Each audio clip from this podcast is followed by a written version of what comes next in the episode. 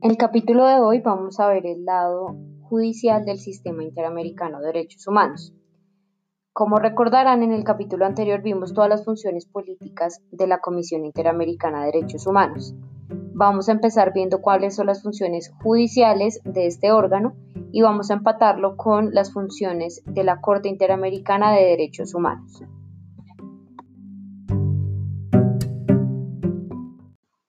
En primer lugar, es importante hacer una distinción entre la Comisión y la Corte. Como la Comisión es un órgano de la OEA, todos los países que hacen parte de la OEA eh, están sujetos tanto a las funciones políticas como a las funciones judiciales de la Comisión.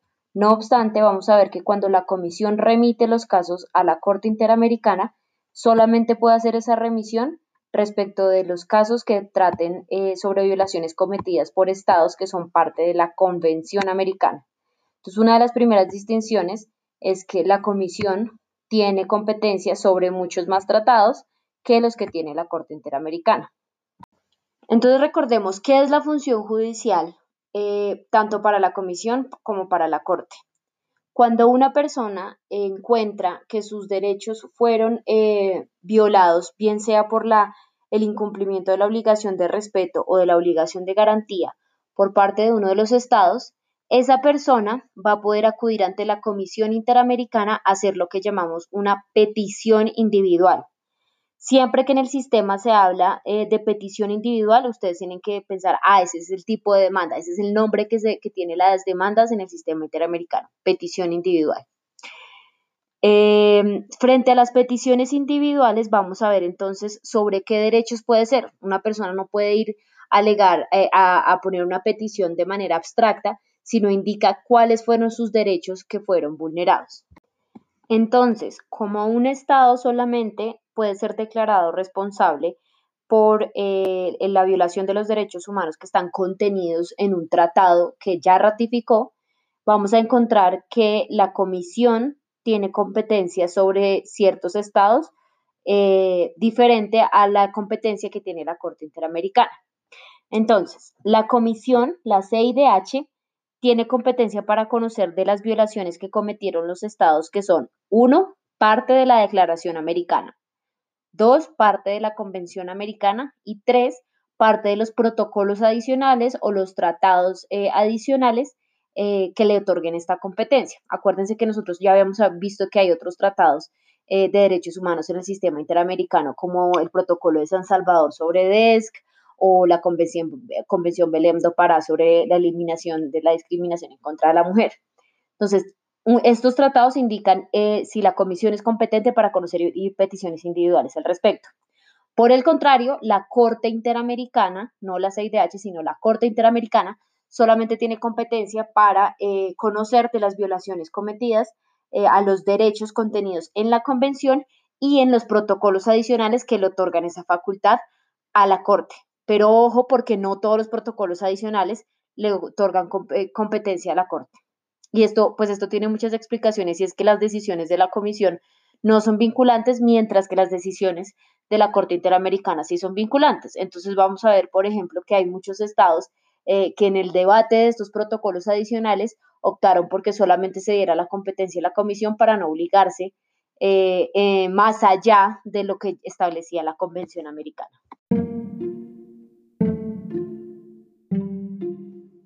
Entonces lo que vamos a ver a continuación es cómo es el procedimiento de las peticiones individuales ante la CIDH. Para, eso vamos a empezar con cómo se redacta una petición, cuál es el contenido mínimo que debe tener una petición y es la evaluación de la primera etapa, que contiene tanto la evaluación de la competencia como la evaluación eh, de la admisibilidad para posteriormente hablar de eh, las diferentes fases que tiene este proceso ante la CIDH.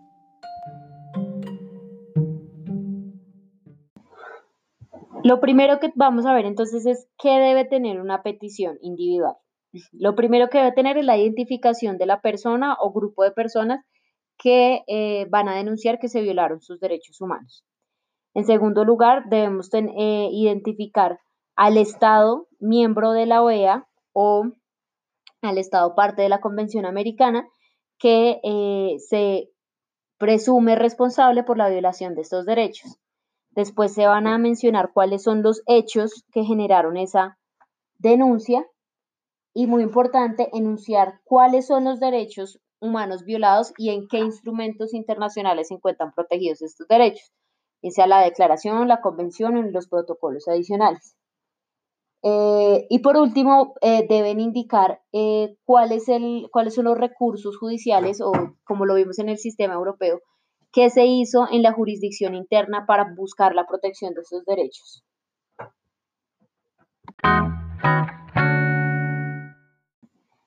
Bueno, vamos a ver, cuando una persona em, hace una petición individual, se la envía ante la CIDH y esto lo puede hacer a través de su página web.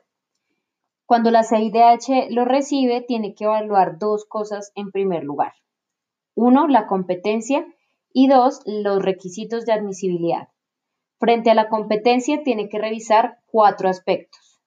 Primer aspecto, la competencia según la persona es decir, la legitimación por activa y por pasiva.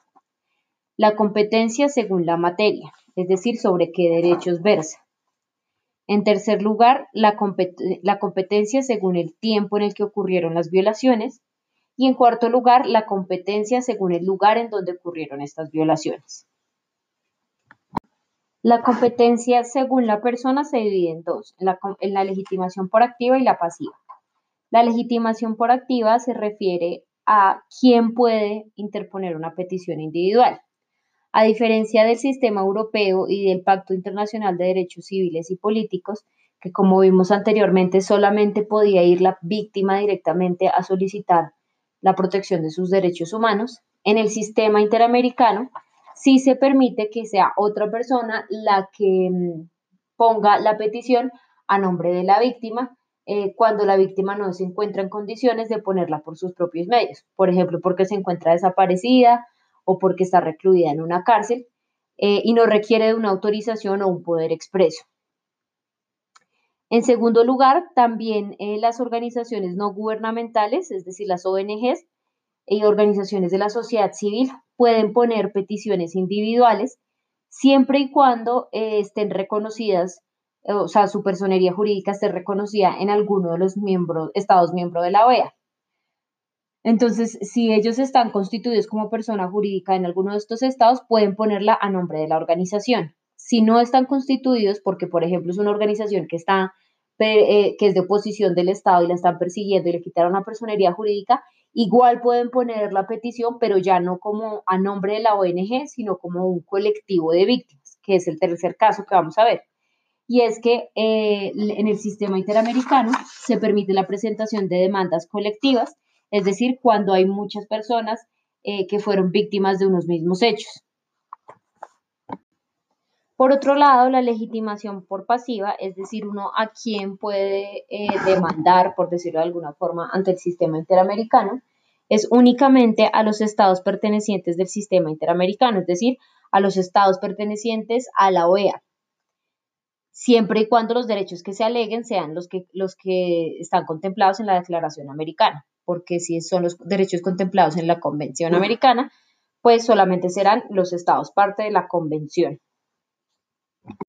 El segundo elemento de la competencia es la competencia según la materia, es decir, sobre qué derechos eh, se puede conocer las peticiones individuales. Como ya lo hemos repetido varias veces, la comisión puede conocer eso, peticiones sobre los derechos contenidos en la Convención Americana, en los protocolos adicionales o tratados adicionales de, derechos humanos del sistema interamericano que le otorguen competencia y sobre la Declaración Americana. Pero digamos, como la Declaración Americana no es un tratado per se, no es un tratado eh, cuyo objetivo fuera ser vinculante, sino una mera declaración, cabe la pregunta de si la Comisión podría entrar a evaluar la responsabilidad de un Estado eh, por los derechos contenidos en la declaración. Y esto fue discutido en la Corte Interamericana y la Corte Interamericana dijo que sí, que eh, la Comisión puede conocer eh, de violaciones de los derechos contemplados en la Declaración Americana por varias razones. La primera razón, es que todos los estados de la OEA han actuado eh, frente a la Declaración Americana como si fuera un documento obligatorio, es decir, que hay un comportamiento que puede dar lugar a interpretar que, los derechos contenidos en la Declaración Americana son costumbre al menos en el sistema interamericano.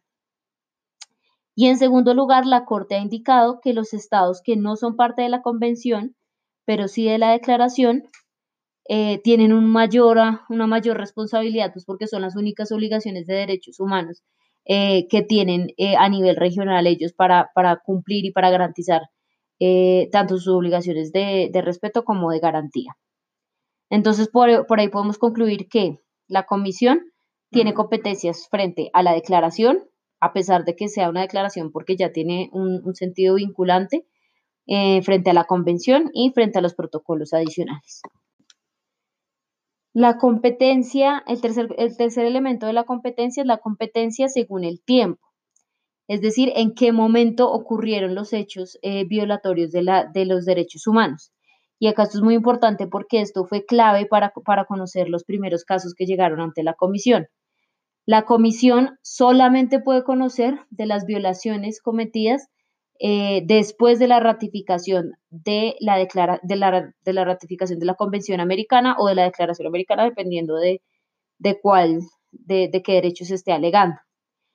Esto es muy importante porque no se puede, ninguna persona puede reclamar la violación de derechos humanos que se haya cometido antes y muchas de las violaciones de derechos humanos que se, que se vieron en, en Latinoamérica en los regímenes totalitarios pues se dieron antes de la firma de estas convenciones o por lo menos de, su, de su entrada en vigencia. Hay una excepción muy importante a este criterio y es que existen violaciones continuas a los derechos humanos, es decir, que puede que haya ocurrido antes de eh, la entrada en vigor de un, de un tratado, pero que continúe con el tiempo. Por ejemplo, las desapariciones forzadas entienden que son violaciones de derechos humanos que no solamente se cometieron cuando la persona fue desaparecida, sino que se comete constantemente hasta que no se dé con el paradero de esta persona. Y por último, tenemos la competencia según el lugar. Y acá es muy importante lo que ya les he hablado en clase de eh, la jurisdicción, y es que la responsabilidad de, de los estados es frente a las personas que se encuentren bajo su jurisdicción. Y el primer criterio de la jurisdicción es el territorio, es decir, si se encuentran dentro de su territorio son eh, responsables de la protección y respeto de sus derechos humanos. Pero acuérdense que hay ocasiones en donde el, Estado tiene jurisdicción por fuera de su territorio, como lo vimos en los casos ambientales eh, que discutimos en clase. Listo, ahora vamos a ver cuáles son los requisitos de admisibilidad. Entonces ya la, la CIDH chequeó los requisitos de competencia, ahora debe chequear cuáles son los requisitos de procedibilidad. Y acá existen varios requisitos. El primero y el más importante es el agotamiento de los recursos internos, que como vimos en el sistema europeo, eh, es que es haber acudido primero a la jurisdicción interna para proteger esos derechos, para después ir al, ante el sistema interamericano. ¿Qué significa esto? Eh, el agotamiento de los recursos significa que la persona tuvo que buscar los mecanismos judiciales o administrativos existentes en su estado para, o en el estado que cometió las, las violaciones de los derechos humanos para reclamar su protección. Por ejemplo, en Colombia uno podría acudir a varios mecanismos, pues dependiendo del tipo de violación. Está eh, la acción de tutela, por supuesto, las demás acciones constitucionales, la acción popular, la acción de cumplimiento, etcétera. Eh, pero también están procedimientos eh, contenciosos administrativos como la reparación directa. ¿Qué, qué, pasa con el agotamiento de los recursos internos? Que si bien es un requisito de admisibilidad, es decir, la, la comisión debería solicitar que al menos el peticionario se pronuncie al respecto, también es una excepción de admisibilidad, es decir, como ustedes saben de sus casos de procesal, las excepciones son eh, aquellos eh, vicios que deben ser invocados por la contraparte eh, en el momento pues, de revisar la admisibilidad de una demanda. En este caso, el Estado es el que debe reclamar que el, peticionario no agotó con estos recursos internos y debe mostrar por qué no. Entonces, por ejemplo, en el caso que yo les contaba de, Gustavo Petro, pues acá lo que, lo que decía el Estado es, este señor no ha agotado los recursos porque ya puso una tutela, la tutela le salió favorable y puso un, un, un proceso contencioso administrativo de reparación directa que estaba todavía siendo evaluado dentro de un plazo razonable. Y por estas razones, pues no ha cumplido con el agotamiento de los recursos internos. Al ser una excepción, es muy importante que el Estado la alegue. O sea, la defensa del Estado siempre, siempre, escuchen esto, sagrado, tiene que alegar. ¿Por qué? Porque si no la alega, la comisión va a presumir que eh, el Estado renunció tácitamente a valerse de eh, esta excepción. ¿Cuál es el momento para alegar eh, el agotamiento de los recursos internos? Cuando el Estado recibe la petición de la Comisión Interamericana. Si el Estado no alega la falta de, agotamiento de recursos internos, no va a poder alegarlo después ante la Corte Interamericana. Acuérdese que hay algunos casos que la Comisión remite a la Corte. Si la, en ningún momento el Estado alegó esta excepción en el procedimiento ante la Comisión, no lo va a poder hacer ante, la Corte. ¿Qué pasa? Que a veces la Comisión emite una decisión diferente a la que emite la Corte. La Comisión puede decir, Sí, sí agotó los recursos internos. En el caso Petro, por ejemplo, dijo sí, sí agotó los recursos internos porque puso unas tutelas y puso eh, la reparación directa. Pero la, Corte puede decidir de una forma diferente. ¿Pero por qué? Porque el Estado la alegó en la etapa de la comisión. Si el Estado no la alegaba en la etapa de la comisión, después en la etapa de la Corte ya no la puede alegar.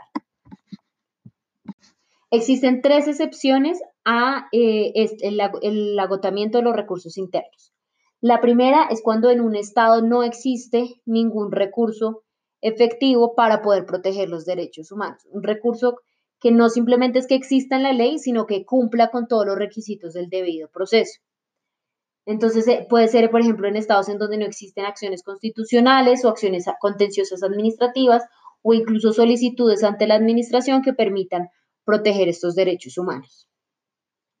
La segunda excepción es cuando no se le ha permitido a la víctima que acceda a estos recursos contenidos en la ley. Es decir, no solamente es que existan en el papel, sino que en efecto la persona los pueda ejercer.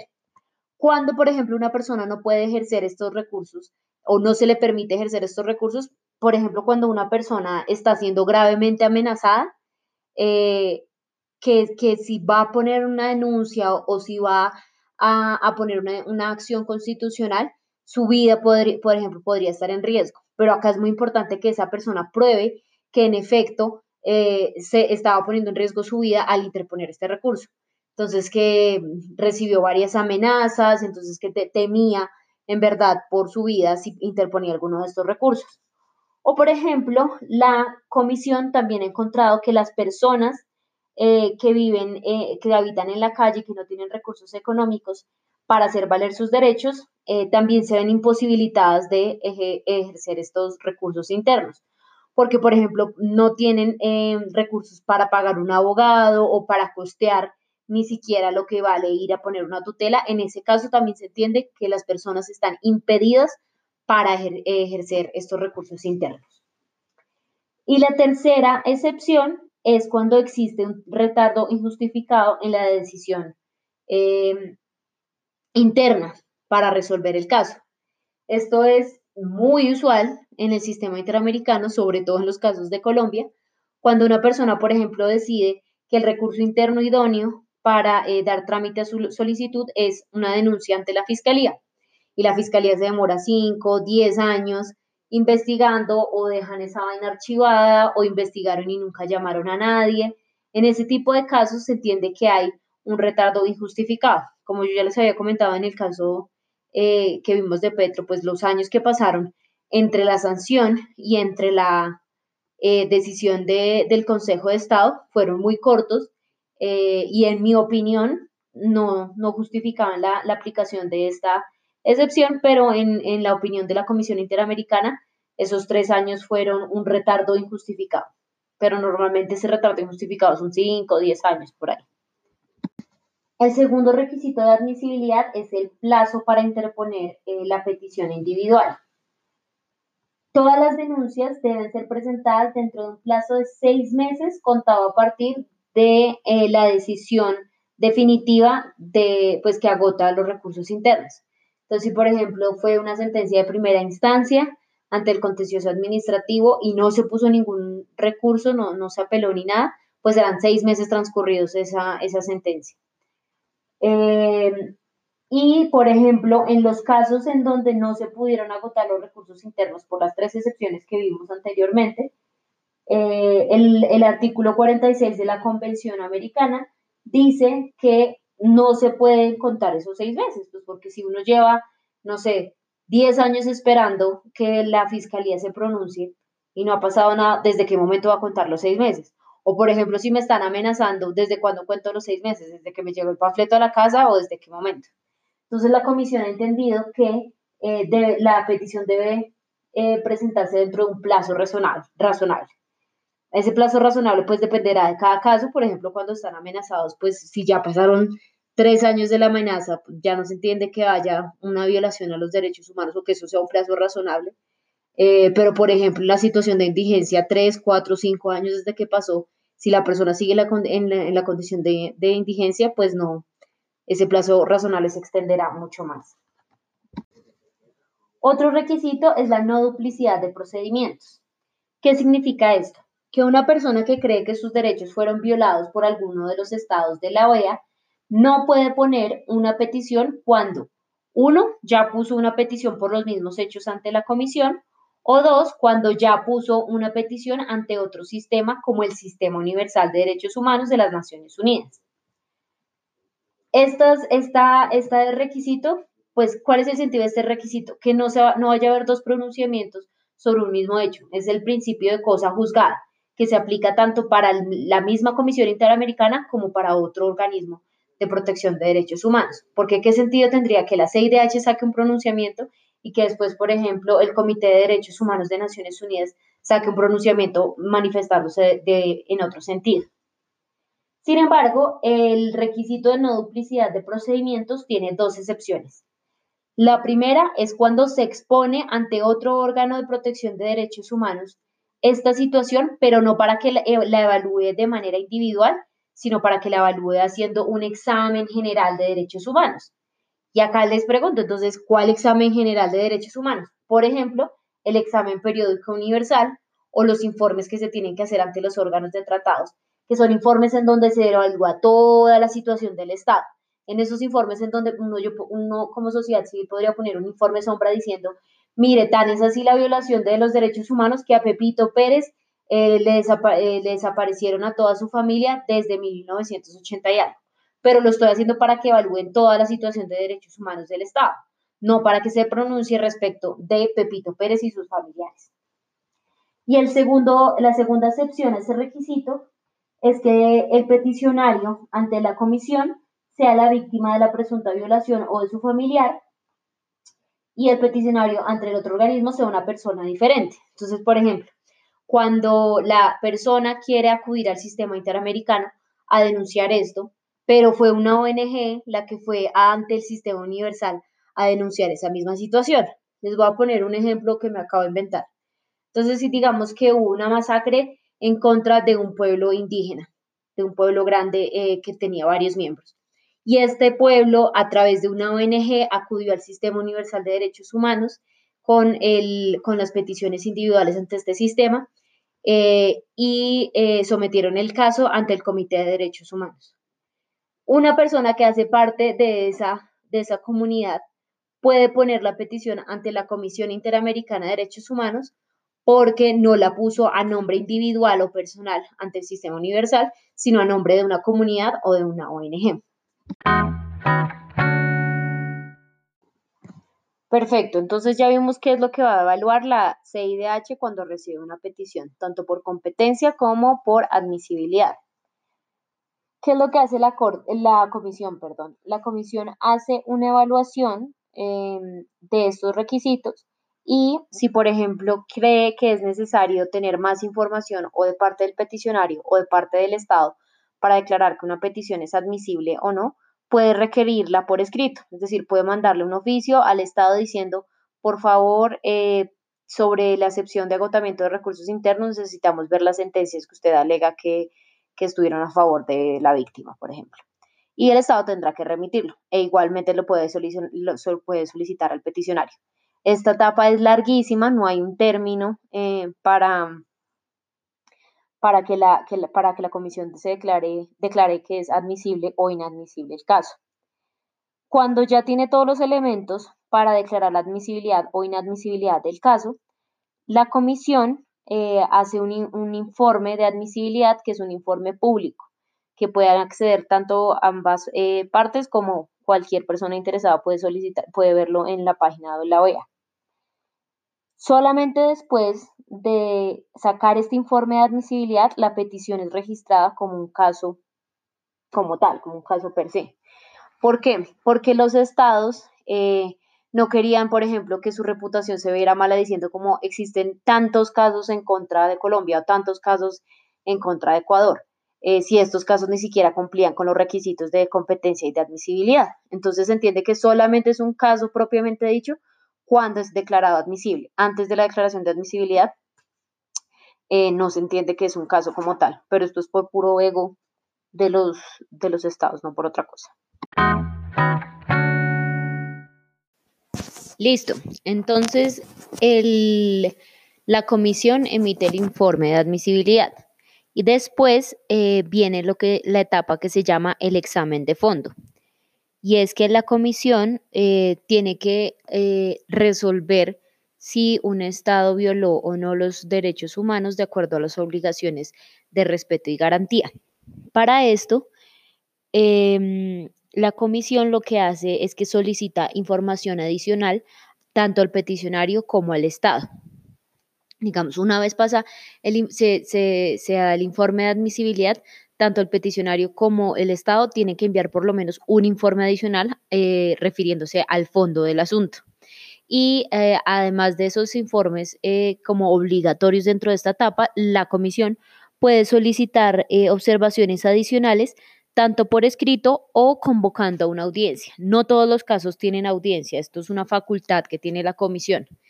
Eh, pero normalmente en estas audiencias lo que, hace, lo que hace la comisión es practicar varias pruebas, como algunas pruebas testimoniales. El tema probatorio en el sistema interamericano, la verdad, es bastante amplio.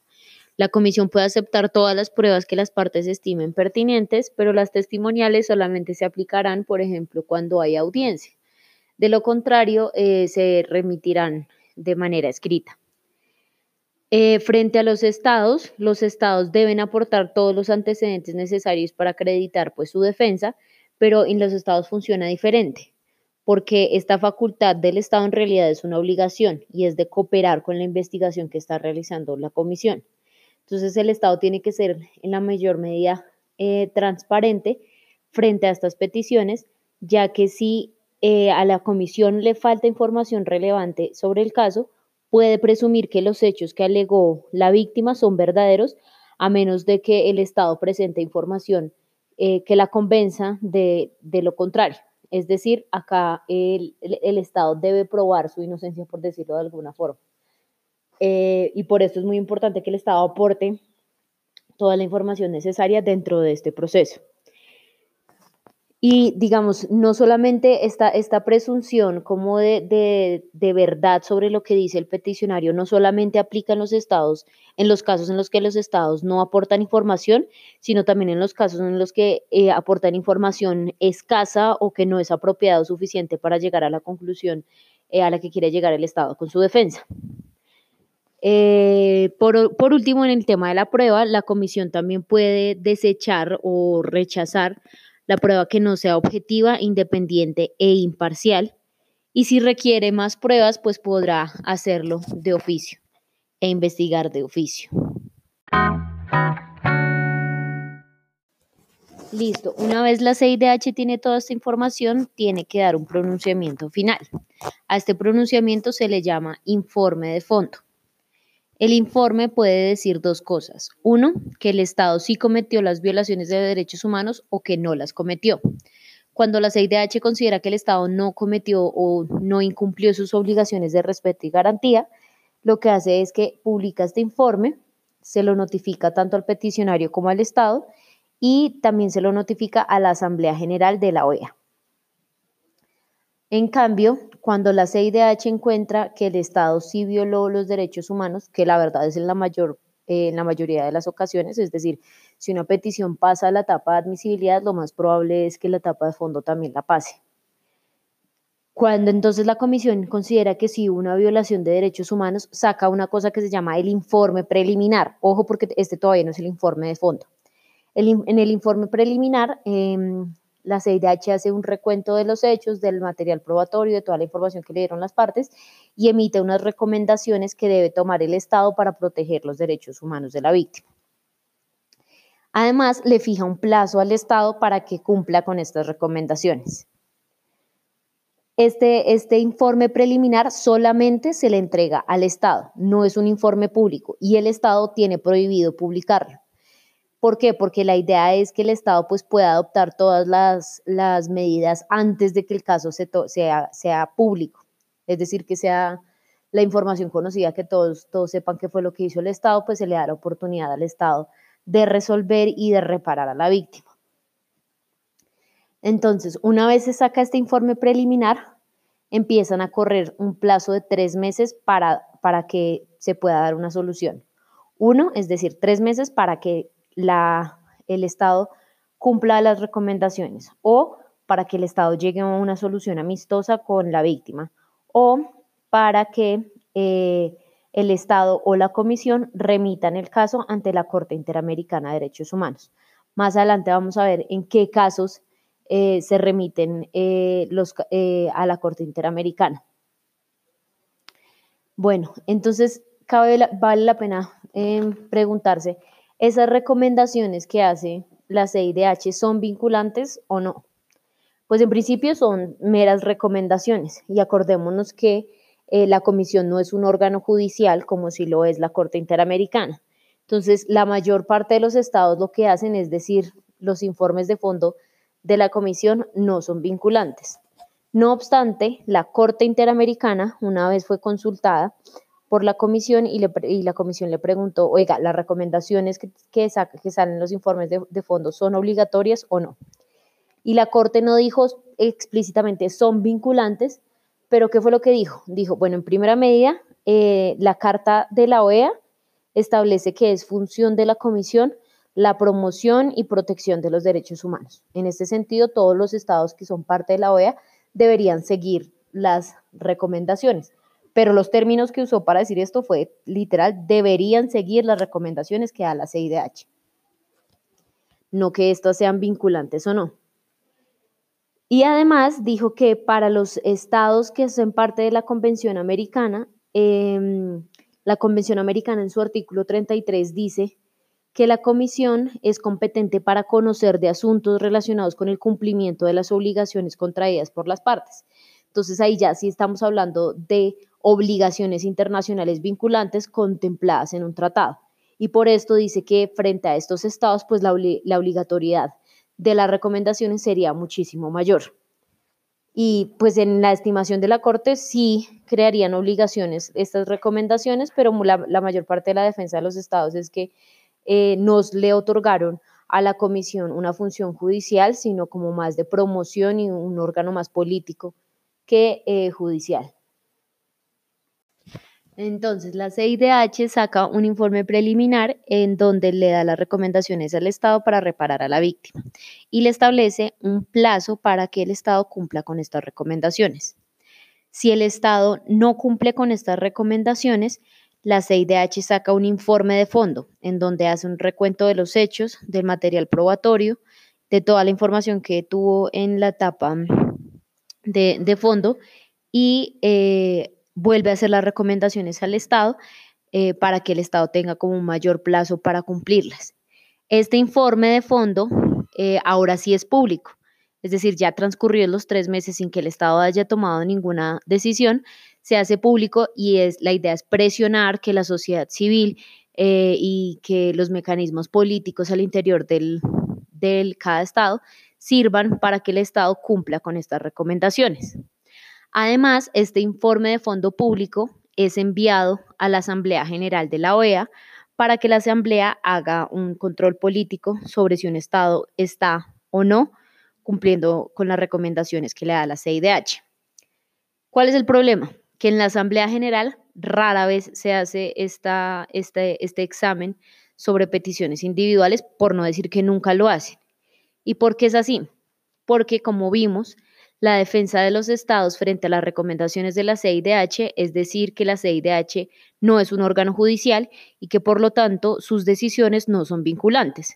Entonces, pues quedaría muy mal exigirle a otro estado que cumpliera las recomendaciones de la CIDH si esa es la defensa de la mayoría de los estados. Entonces, no es un control que sirva eh, tan efectivamente como, por ejemplo, si sirve el del Sistema Europeo de Derechos Humanos. Si ustedes se acuerdan, en la clase del Sistema Europeo, vimos que el Consejo de Ministros es un órgano también político conformado por delegados o cancilleres eh, de cada uno de los estados que le hacen seguimiento al, al, cumplimiento de las sentencias del Tribunal Europeo de Derechos Humanos. Ven, acá la diferencia es que el Consejo de Ministros hace seguimiento sobre sentencias, es decir, sobre decisiones que son vinculantes y que no hay ninguna discusión de si son vinculantes o no, mientras que la Asamblea de la OEA hace seguimiento sobre recomendaciones en donde su vinculatoriedad todavía es un poco dudosa. Listo, y entonces la, la CIDH saca este informe de fondo con las recomendaciones. Cuando este informe ya es público, se lo envía al peticionario y le pregunta al peticionario, oiga víctima, ¿usted quiere que este caso sea sometido a la corte o no? ¿Por qué? Porque pues hay víctimas que dicen, oiga, yo ya le he dado mucho a esto, ya llevo 20 años en el sistema interamericano y nada, que pasa nada. Puede que diga que ya está cansado y no quiere ir ante la corte, o puede que sí quiera ir ante la corte para que se emita una decisión eh, que tenga toda la fuerza y que pueda impactar a todo el sistema interamericano de derechos humanos y a todos los estados que hacen parte de este sistema. Entonces, eh, si un peticionario tiene, eh, quiere que el caso se someta a la corte, pues tiene que establecer cuál es su posición o la posición de las víctimas directas cuando es un representante, eh, cuáles son los fundamentos de que se remita el caso a la Corte y cuáles serían las eh, pretensiones en materia de reparaciones y costas. Además, los estados, por ejemplo, cuando reciben el informe de em, el informe preliminar, puede que no estén de acuerdo con lo que estableció la CIDH y lo que pueden hacer los estados es que ellos mismos sometan el caso ante la Corte Interamericana de Derechos Humanos. Esto casi nunca pasa porque los estados pues prefieren tener unas recomendaciones de la CIDH, un órgano político, a tener una sentencia vinculante de la Corte Interamericana de Derechos Humanos. Eh, pero entonces esto pasa con el informe preliminar, cuando, cuando el Estado recibe el informe preliminar. ¿En qué casos ha pasado? Por ejemplo, en el caso de la Unión Patriótica que yo les he contado en clase. Eh, en el caso de la Unión Patriótica, la CIDH dispuso como recomendación, dijo que el Estado debía investigar y sancionar a todas las personas que cometieron delitos en contra de los miembros de la Unión Patriótica. Y lo más importante es eh, el tema de todas las personas que cometieron algún delito. ¿Por qué? Porque esto lo que hace es que no se permitan em, mecanismos de justicia transicional y mecanismos de selección de casos como la, como la justicia transicional que tiene actualmente la JEP. Entonces el Estado cuando recibió esa recomendación de la CIDH Colombia dijo, nosotros nunca vamos a estar en la capacidad judicial, pues porque es imposible encontrar a todos los culpables de la masacre de la UP. En cambio, sí podemos eh, eh, hacer una investigación seria para responsabilizar a los máximos responsables de esta masacre, que es lo que estaba haciendo ahorita la JEP.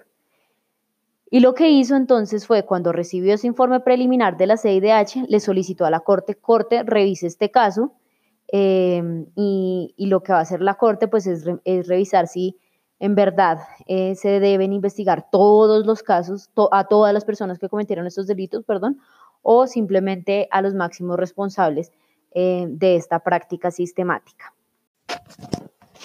Entonces ahora vamos a ver cómo es que la CIDH le envía un caso a la Corte Interamericana de Derechos Humanos. La regla general es que la CIDH debe enviar todos los casos ante la Corte.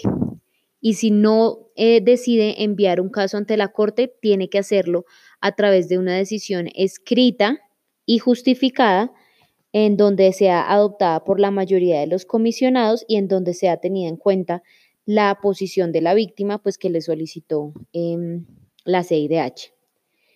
Para tomar una decisión de no enviar eh, o de enviar el caso ante la Corte Interamericana, la comisión debe tener en cuenta cuatro factores. El primero, cuál es la posición del peticionario. El segundo, cuál es la naturaleza y la gravedad de las violaciones. El tercero, la necesidad de desarrollar, por ejemplo, jurisprudencia nueva eh, frente a un tema. Y es que, por ejemplo, si hay un montón de casos repetidos, la CIDH podría decir, no, yo no someto este caso, pues porque ya la Corte se ha pronunciado mucho al respecto, pero eso nunca pasa. Y cuarto, eh, ¿cuál sería el efecto de la decisión que esa decisión de la Corte podría tener en los demás ordenamientos jurídicos. Entonces, por ejemplo, si es un tema que la CIDH sabe que en todos los ordenamientos jurídicos de Latinoamérica o en la mayoría hay una ley eh, similar que es la que está resultando violatoria de los derechos humanos, pues sería pertinente que la Corte se pronunciara al respecto diciendo esta práctica eh, no es convencional. Por ejemplo, si hay una ley en la que se prohíbe em, el matrimonio entre parejas del mismo sexo, pues sería pertinente que la Corte conociera de este tema para decir que ese tipo de leyes no son acordes a la convención y que esas decisiones pues pudieran hacerle presión a los demás estados, no solamente al estado demandado, para que cambien su legislación.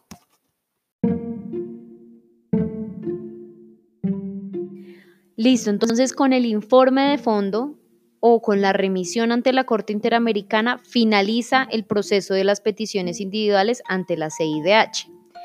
No obstante, dentro de este proceso hay dos figuras especiales que se dan en ocasiones, no se dan en todas las peticiones individuales, solamente se dan en algunos casos.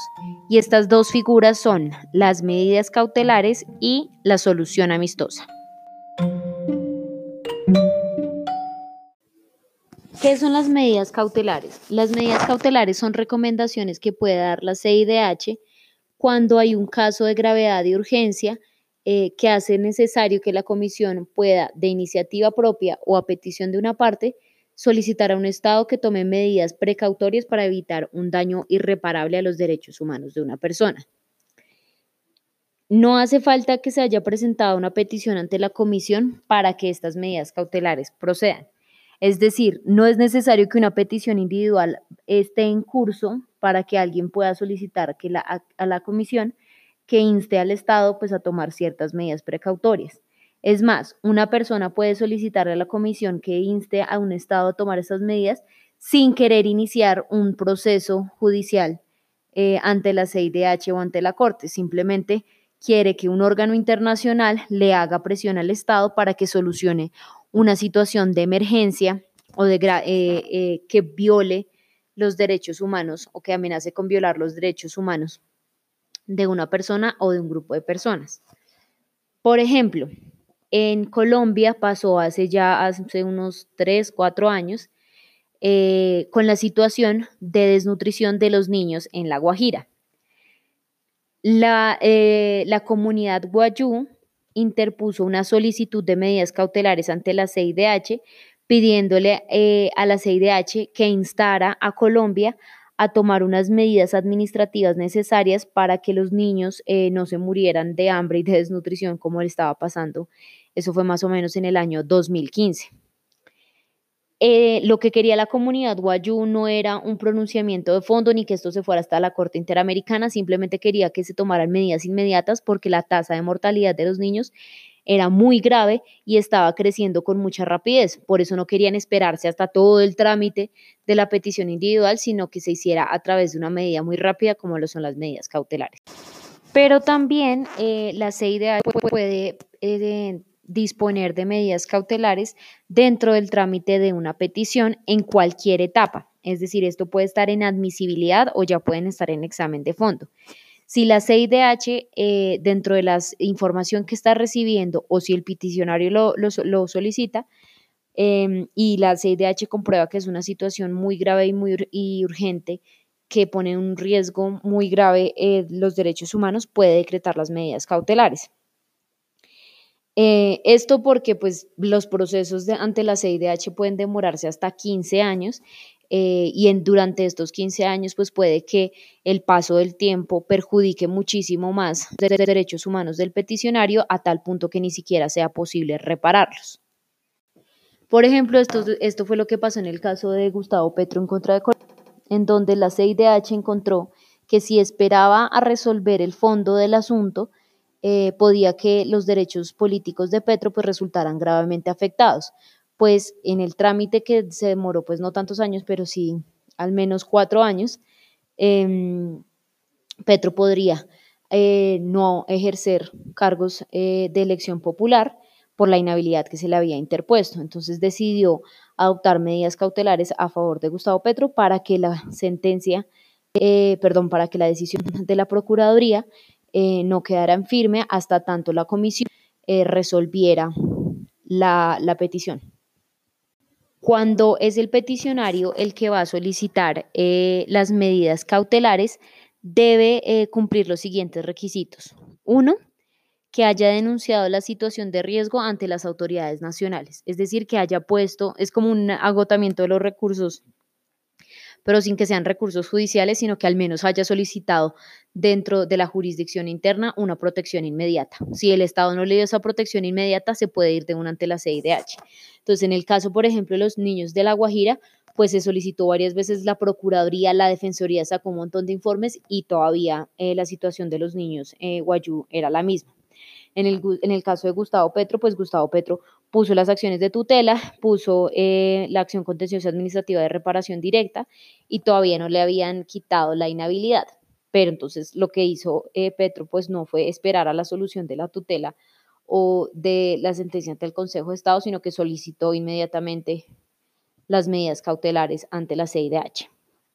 El segundo requisito que debe llenar eh, el peticionario es identificar al beneficiario de las medidas cautelares o a los posibles beneficiarios de las medidas cautelares. Entonces acá vemos los dos ejemplos claros. En el caso de Gustavo Petro, pues era identificarlo a él porque era plenamente identificable, pues era el mismo peticionario.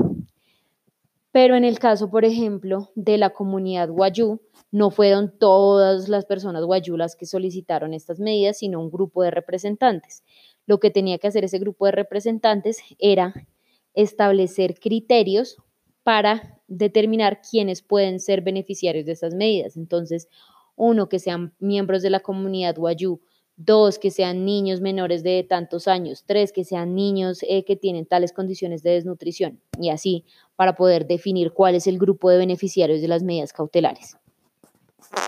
El tercer requisito es que los, los potenciales beneficiarios tienen que estar de acuerdo eh, cuando esta solicitud es presentada por un tercero. Si no son los guayú directamente los que lo presentaron o no le dieron un poder a alguien, el tercero tiene que decir cuáles fueron los mecanismos que usó para advertirle a, los beneficiarios que iban a solicitarlo y si estos beneficiarios se manifestaron de acuerdo o no.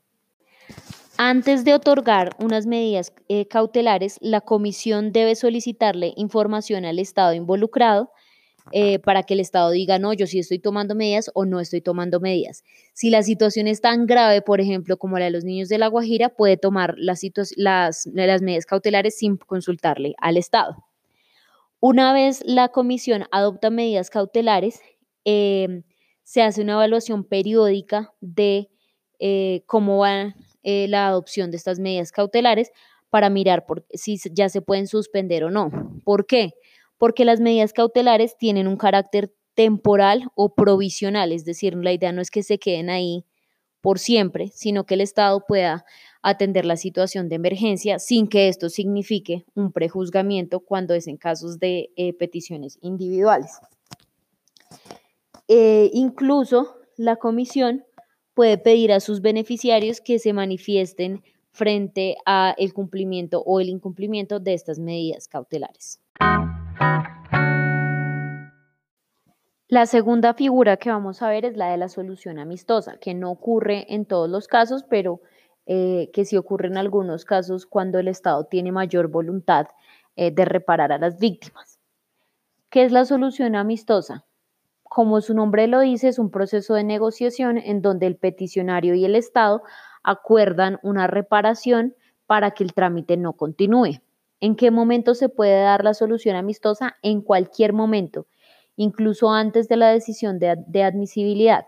Es decir, puede que ingrese la petición hasta que antes de que se tome la decisión de fondo, eh, se puede realizar una solución amistosa. ¿Qué es lo importante de la solución amistosa? Que ambas partes deben estar de acuerdo con eh, lo que se propone en esta solución. Entonces, como un proceso de negociación, los peticionarios dicen, yo estoy eh, dispuesto a que no se siga con este trámite siempre y cuando el Estado haga un perdón público, por ejemplo, o siempre y cuando el Estado vuelva a reabrir el proceso. Si el Estado está de acuerdo en que sus agentes estatales cometieron estas violaciones y que es mejor reparar a que ser condenados después, puede decir, listo, hagámoslo en esta medida, el perdón público se hará en tal lugar, lo hará tal funcionario, etc. ¿Qué es lo que pasa? Que em, la en el reglamento la comisión dice que la comisión podrá em, pues, facilitar a las partes la solución amistosa siempre y cuando la gravedad eh, de las violaciones lo permita. Y acá no es claro en qué situaciones no es admisible una solución amistosa, porque incluso la comisión ha permitido eh, las soluciones amistosas en casos de, desaparición forzada. Y uno dice, pues en casos de desaparición, ¿cómo se va a, a solucionar esto a través de una negociación si la persona sigue desaparecida? O sea, ¿cómo se va a reparar el derecho a la libertad si la persona sigue detenida? ¿O cómo se va a reparar el derecho a la vida si la persona ni siquiera se sabe si está viva o muerta? Entonces, pues eso lo, lo que en realidad hace es que redunda en beneficio no solo de las víctimas, sino de los derechos de las, de las otras personas que también están involucradas con las víctimas. Entonces, mientras que el derecho de la víctima de la desaparición pues sigue siendo afectado hasta tanto no se dé con su paradero, los derechos de los terceros, que serían, por ejemplo, acá sus familias, también se ven afectados porque a por más de que les den una reparación, nunca van a tener un procedimiento justo que investigue y sancione efectivamente a quienes lo dieron por desaparecido. No obstante, la comisión, la verdad, ha sido muy abierta con el tema de las soluciones amistosas y ha permitido que todo tipo de violaciones eh, sean, em, eh, sean resueltas y de peticiones sean resueltas a través del el mecanismo de solución amistosa.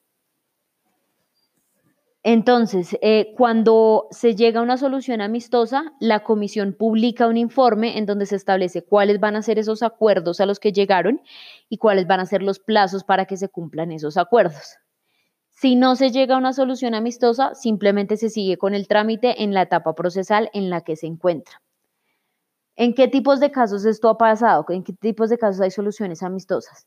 Por ejemplo, eh, cuando las violaciones derivan de eh, la aplicación de una ley que resulta ser en contra de la Convención Americana, el Estado prefiere cambiar su legislación antes de, que de, seguir con el caso y que después sea condenado a un montón de reparaciones diferentes al cambio de la legislación. Por ejemplo, en Argentina ha pasado mucho y es que hay leyes que van en contra de los derechos humanos estipulados en la Convención Americana.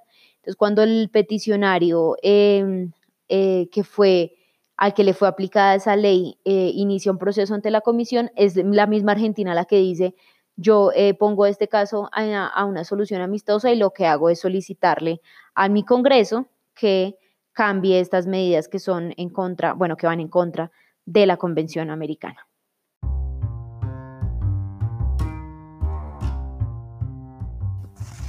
Uf, este capítulo estuvo largo, pero bueno, el resumen del capítulo que vimos. Vimos cuál es el proceso judicial ante la CIDH. Para esto empezamos con la primera etapa en donde la CIDH debe eh, analizar los requisitos de competencia y de admisibilidad, viendo que para la competencia hay cuatro criterios y para la admisibilidad también existen otros criterios eh, para determinar si la petición puede seguir o no. Después de esto, la comisión emite un informe de admisibilidad en donde establece si el caso va a seguir o no va a seguir. Después empieza la etapa del examen de fondo, en donde revisa ya las pruebas, solicita información al Estado y al peticionario y después pasa a emitir una decisión de fondo. Vimos que en la decisión de fondo hay dos tipos de informes, el informe preliminar, que es el Estado el único que lo conoce y el que le, puede dar cumplimiento en un plazo de tres meses, o el informe de fondo, que es cuando el Estado no da cumplimiento en estos tres meses o cuando se va a remitir a la Corte Interamericana de Derechos Humanos. Después vimos en qué casos eh, la comisión debe enviar los, eh, las peticiones individuales ante la Corte Interamericana y vimos qué criterios se usan para enviar o no un caso ante la Corte. Y por último, vimos dos procesos especiales, dos figuras especiales que se pueden dar en el procedimiento ante la Corte, ante la CIDH, que son las medidas cautelares y la solución amistosa. En el último capítulo vamos a ver cómo sigue este proceso judicial ante la Corte Interamericana de Derechos Humanos.